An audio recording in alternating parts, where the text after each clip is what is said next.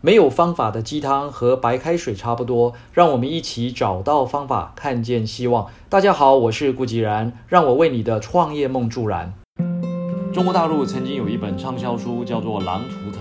这是中国作家姜蓉在二零零五年所出版的，内容主要是描述蒙古草原有关野狼的各种神秘传说以及真实故事。透过野狼如何在满布强敌的环境之下，怎样运用智慧和技巧去求取生存，借此来反思人生、经济、环保以及民族性的相关议题。书里面有一段描述小狼崽与小狗仔天性差异的桥段啊，非常有趣。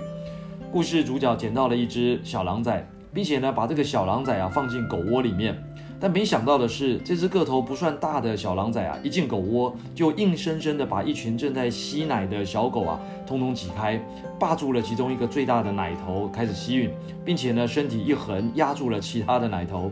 完全不让其他的小狗仔啊有机会可以吸吮到呃狗奶。那只见呢，几只可怜的小狗仔呢，在旁边呜呜哼哼的啊低声叫着，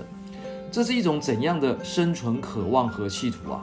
从人性或是文明的角度来看，我们或许会觉得前面描述的那只小狼崽啊非常可恶，但是大自然往往是最现实而残酷的。所有的动物、植物为了生存，都必须发挥最大的本能，无一例外。我们曾经在希望学院的课堂上探讨过生命的本质。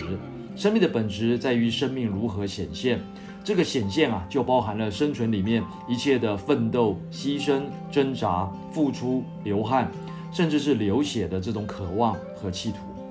不光是整个大自然，其实我们人也是生活在大自然当中。当我们将视野简化到人的世界里面，产业的竞争、企业的竞争、职场的生态，仍然清晰可以看到这种求生存、求发展的动物性与残酷性。记得多年前啊，曾经应邀出席台北武功福伦社的受赠十六周年庆祝大会，期间呢，与几位曾经先后担任社长的企业家们交流。有一位从事锅炉开发制造的企业家说，韩国的企业发展啊，全仰赖韩国政府的大力扶持。从国家与国家的角度来看，韩国政府充分发挥了狼性的竞争精神。但是如果从企业与企业的角度来看，韩国的企业，它在求生存的狼性上啊，是比不过台湾的企业。这也是为什么韩国除了几项重点发展的技术可以称霸世界之外，在产业链里面的这种上百种、上千种、万种的材料、零件、系统等等，仍然落后了台湾有五到十年的差距。狼性是我们观察大自然的时候特别发现的一种动物生存本性。狼性的最大特色。就在于野狼这种动物，它的体积啊虽然不算大，也可以跑得很快，爪子呢也很锐利，但是它们的行事作风所透露出的那种生存智慧啊，更令人啧啧称奇。简单来说，狼性的特点包含了敏锐、聪明、耐心、攻击性强、集体行动。狼是群体性的动物，它们不会自顾自地跑去追逐猎物，而是先观察环境的状况。有一些基本的判断，然后锁定目标，耐心的追踪守候，等待适当的时机啊，才会一涌而上。一旦发起攻击啊，就会毫不留情的厮杀。这个过程啊，其实也很类似于我们在这个定策略、建组织、布人力、制系统的这个逻辑。想要生存，想要从竞争中胜出啊，无论是大自然界还是人类的世界啊，都是同样的规律与法则啊。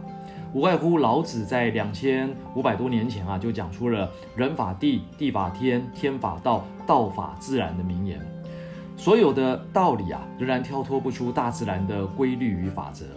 各位朋友，我们也许啊，不需要这么极端的去学习当一只野狼，但是在追求卓越、渴望成功的企图心上，我们仍然应该要紧抓这个大自然的规则与法则。